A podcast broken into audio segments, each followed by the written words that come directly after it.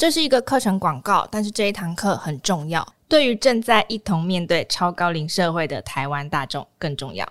要如何让长辈们在未来的每一天保持活力，好让正在打拼的我们没有后顾之忧？同时，要如何让自己存够健康本，让人生下半场能够放松享受，并且实践年轻时还来不及完成的梦想呢？推荐各位带着爸爸妈妈一起全家动起来，参加由冠军体适能教练徐东英策划并且实际陪练的节拍超慢跑线上影音课程。大家一定曾经定过计划，从今年开始要运动锻炼身体，但是总是有各式各样的理由，很快就放弃。徐东英老师开发的这套课程，从节拍超慢跑开始，第一次练习就会爱上这个运动。因为它是一套针对台湾大众设计刚刚好的锻炼。第一，它锻炼刚刚好，精确练到生活里需要的每一条肌肉；第二，它的分量刚刚好，分次锻炼也可以累积成效，让你不酸也不痛；第三，速度刚刚好，轻松达到燃脂心率，又不喘不会累；第四，环境刚刚好，不出门不用器材，随处都可以练。更重要的是，这系列的课程针对国人常见的各种不舒适，例如三高、肥胖、关节疼痛、肩背疼痛。容易跌倒、走两步就喘等等的问题，设计了适当的疼痛舒缓与强化的练习。每天只要三十分钟，就可以做到有氧加无氧运动的均衡练习。这一套课程由早安健康携手徐老师，台湾首发的节拍超慢跑线上影音课程，目前在台湾最大线上课程平台 Press Play 上架销售，原价六六八零元，目前特价二九九九元，一人购买可以全家一起练习。而且可以不限次数重复播放。如果你想知道究竟是什么样的课程设计，竟然让七十岁的阿嬷也可以练成伏地挺身的高手，请到本集的 Podcast 下方资讯栏位点击连结，诚挚邀请你一起加入这一套运动节拍超慢跑降三高抗老解疼痛三效课程，终身收藏，终身受用。Hello，大家好，我是小天。根据世界卫生组织的资料，全球有八百万人因为罹患青光眼而失明，是全球失明的第二大主因。更可怕的是，亚洲人的基因更容易因为青光眼而失明。但是，你知道青光眼到底有什么症状吗？今天我们邀请到国内的青光眼权威吕大文医师，医师好。小天好，各位听众观众大家好。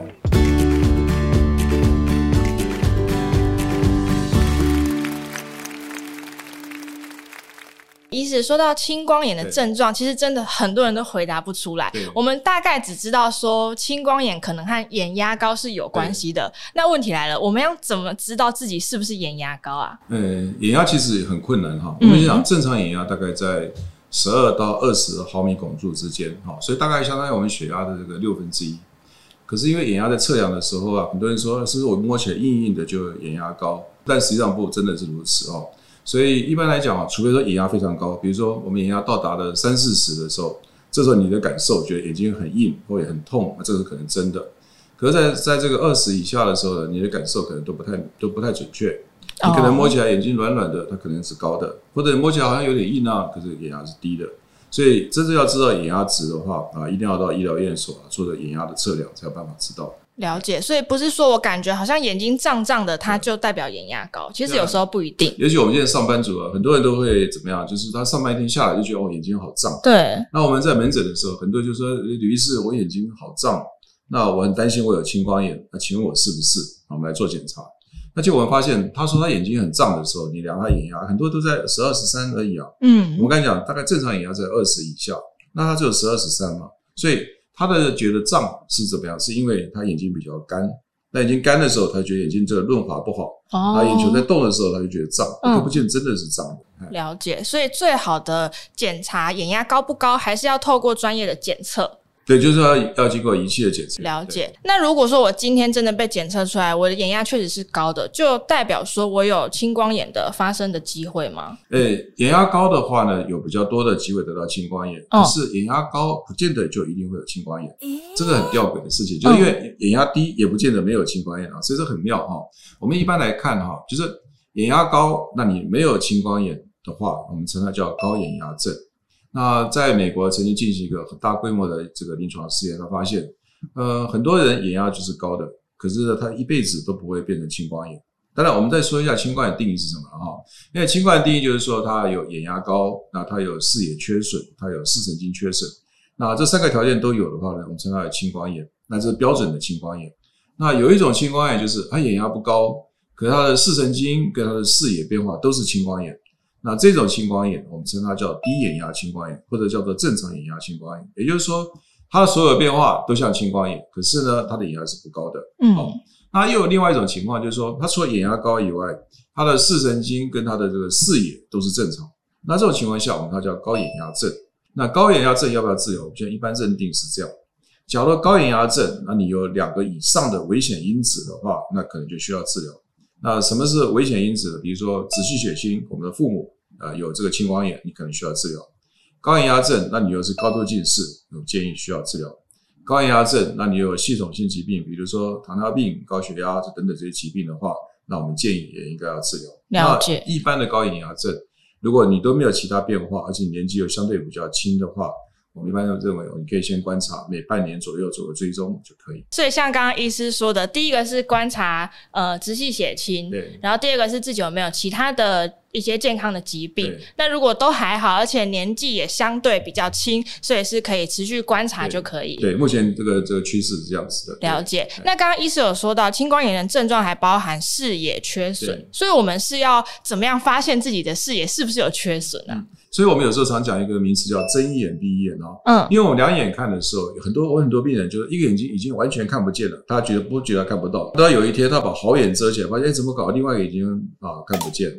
所以我们说你要检查视野，我们常常说你把一个眼睛遮起来，然后你去看看你眼睛看正前方，你看看会不会有角落看不到哦。那这个眼睛做完，再做另外一个眼睛，好，这个睁一眼闭一眼。那假如说你是一个很健康的话呢，我们应该上下左右哈，你大概都可以看到一百二十度左右。嗯，那如果视野如果有缺损的话，你看的角度就会变小。那变小的时候，也有很多还是没有办法感觉了哈。所以有时候我们可以用一个叫做视野计啊，它是一个比较呃科学的方法，而且它是一个呃可被重复使用的一个方式。所以我们一般大概会做这个视野记忆的检查，来确定说到底有没有视野缺损。了解，所以一般其实是可以用这个睁一只眼闭一只眼的检查法。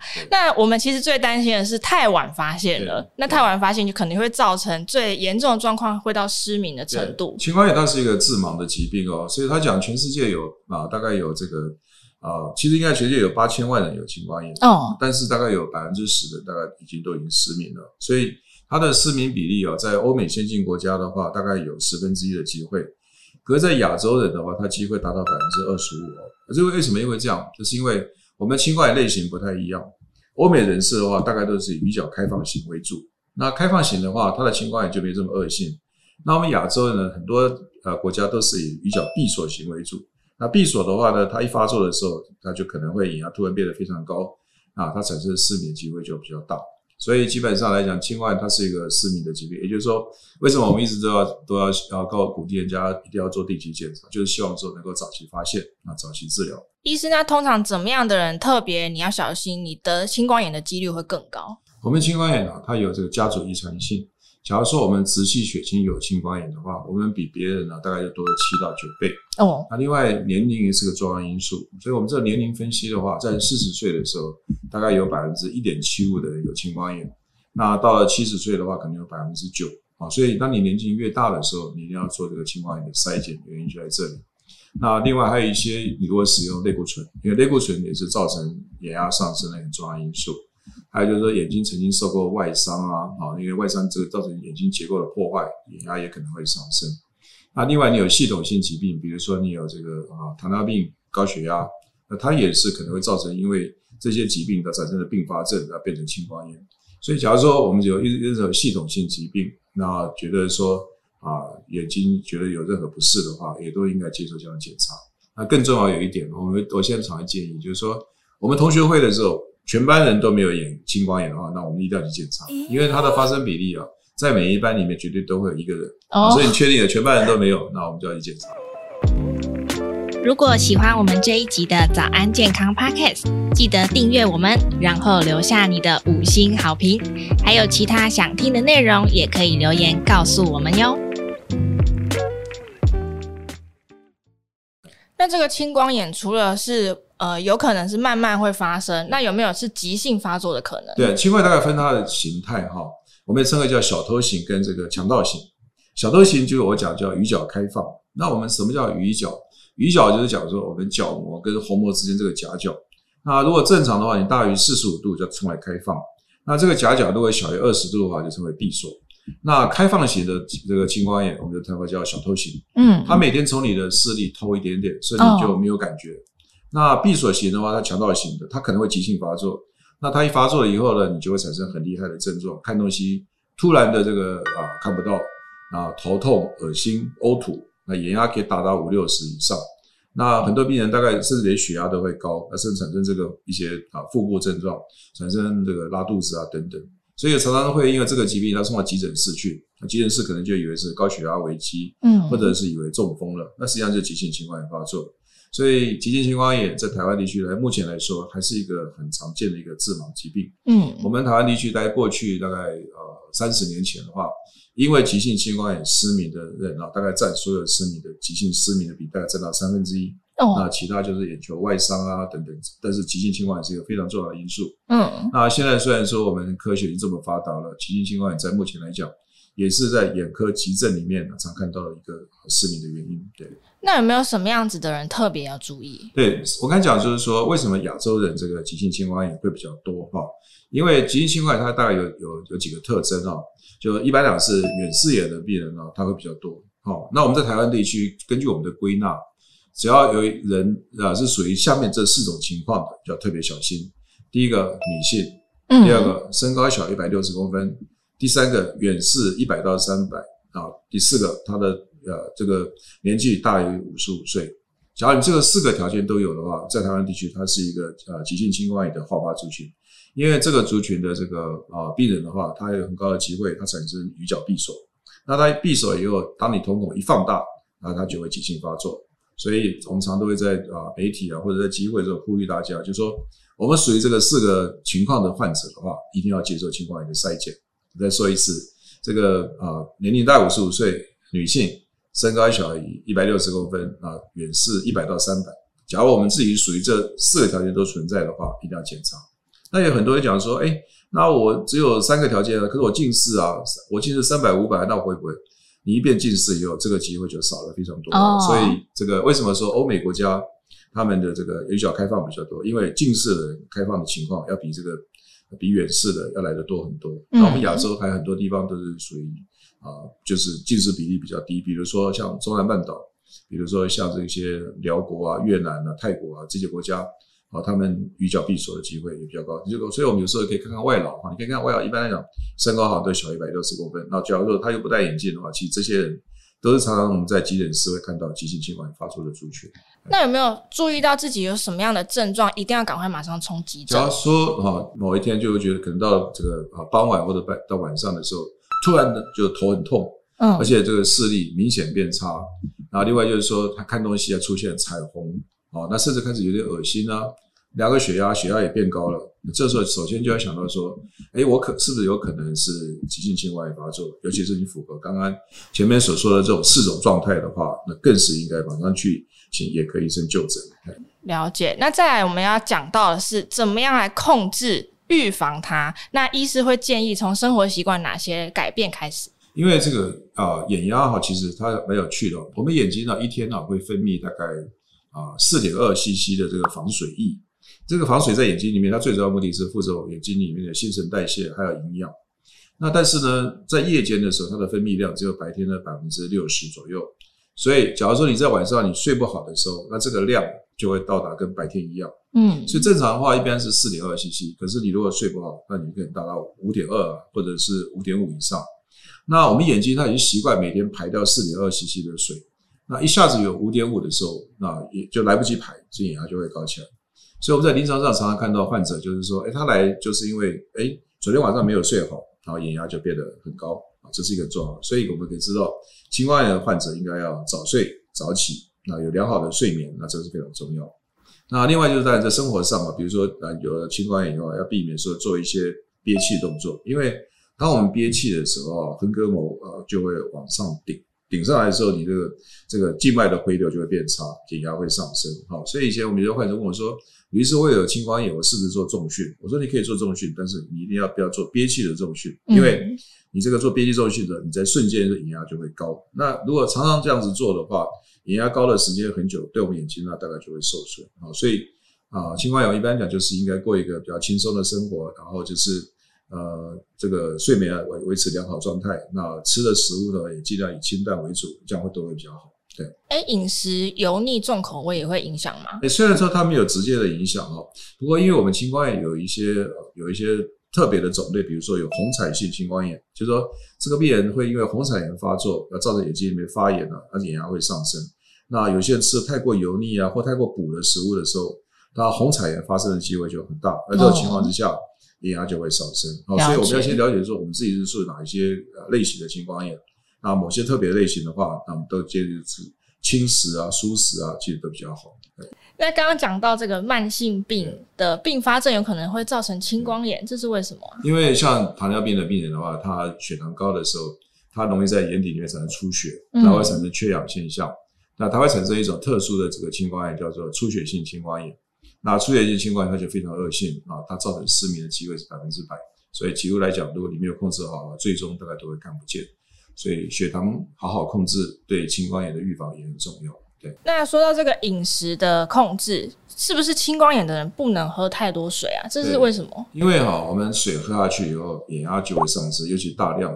我觉得有些这个老人家都会喜欢在早上一起床喝个五百 CC 的水。嗯嗯嗯。那对青光眼患者，这是最不适合的。因为我们在如果在三到五分钟内，你一下喝下五百 CC 的水的话，眼压都可以上升八到十左右，所以它让眼压上升。那如果你是一般人的话，它上升以后在半小时内它会掉下来。可是你如果是青光眼患者的话，它上升以后它降下来可能要花上一到两个小时。所以对青光眼患者，我一般我们建议就是少量多次。嗯，你要喝五百 CC 水当然可以啊，但是就是每次喝。七十五 CC 啊，一百 CC，分个三到四次来喝，可能会对眼睛比较好。所以不是叫你不能多喝水，而是重点是少量多次。那再来，医师也会教我们一个居家护眼操。那待会我们会有一个详细的动作示范，可不可以先请医师讲一下这个原理是什么？我们居家护眼其实哈，就是看你的目的了哈。我们有连小朋友的，我们有这个上班族的，那也有老人家的。那我们所做的护眼操，一般来说哈，真正的目的啊，是让你的眼睛哈，从看近。啊，给你拿到看远去。那为什么会这样啊？因为你一直持续看近的时候啊，那眼睛呢，它就在做，一直在做工。所以小朋友如果持长时间看近的时候，近视容易加深。嗯，所以不管教育部啊，或国民健康局啊，他就想说他发展一套这个眼睛健康操。但是呢，眼睛健康照说实在说破了哦，好，这真正是这样啊，说破了其实是没有用的哦。那但是为什么叫你做？叫你做的目的就是说，要让你的眼睛不要一直看近，嗯，让你眼睛我们离开了，我们看远。你只要不要看近，你看远，那上下左右动，那因为这个时候，它让你的眼睛的睫状肌就可以放松，放松不要用力的时候，眼压就不会上升。嗯，所以其实真正的健康操，你可以做任何方式。有人有人这个这个左三圈右三圈哈，在在眼眶里面要转圆圈啊，或上上下下左左右右都可以，任何方式都可以。但最主要的目的是让你的眼睛啊，从你的看近不要移开。因为说，其实当我们眼睛一直在持续，尤其当你低头啊，这样看近这样阅读啊，大概只要半小时，眼压大概就会上升二到五左右。嗯，所以最大的目的就是让你头抬起来往前看。有时候我也跟上班族讲说，其实我们如果可以的话啊，尽量用这个桌桌面型的这个电脑，要比比你用这个 notebook 来的好。你要用 notebook 的话，应该要把它这个架架高一点。因为当你这样低头久的时候，眼压就都会上升，所以很多人会觉得说，我一天下来眼睛会胀胀的。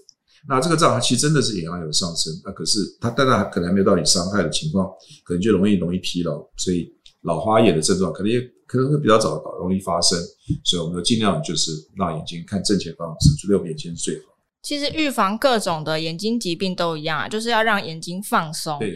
远离这个让你会持续用眼过度的环境才是最重要。那再来就是及早发现，才可以有机会延缓视力的退化。如果有发觉到眼睛的不舒服，赶快寻求医师的协助。今天谢谢医师接受我们的访问，感谢医师。谢谢小天，大家再会。节目我们就下次再见喽，拜拜。拜拜。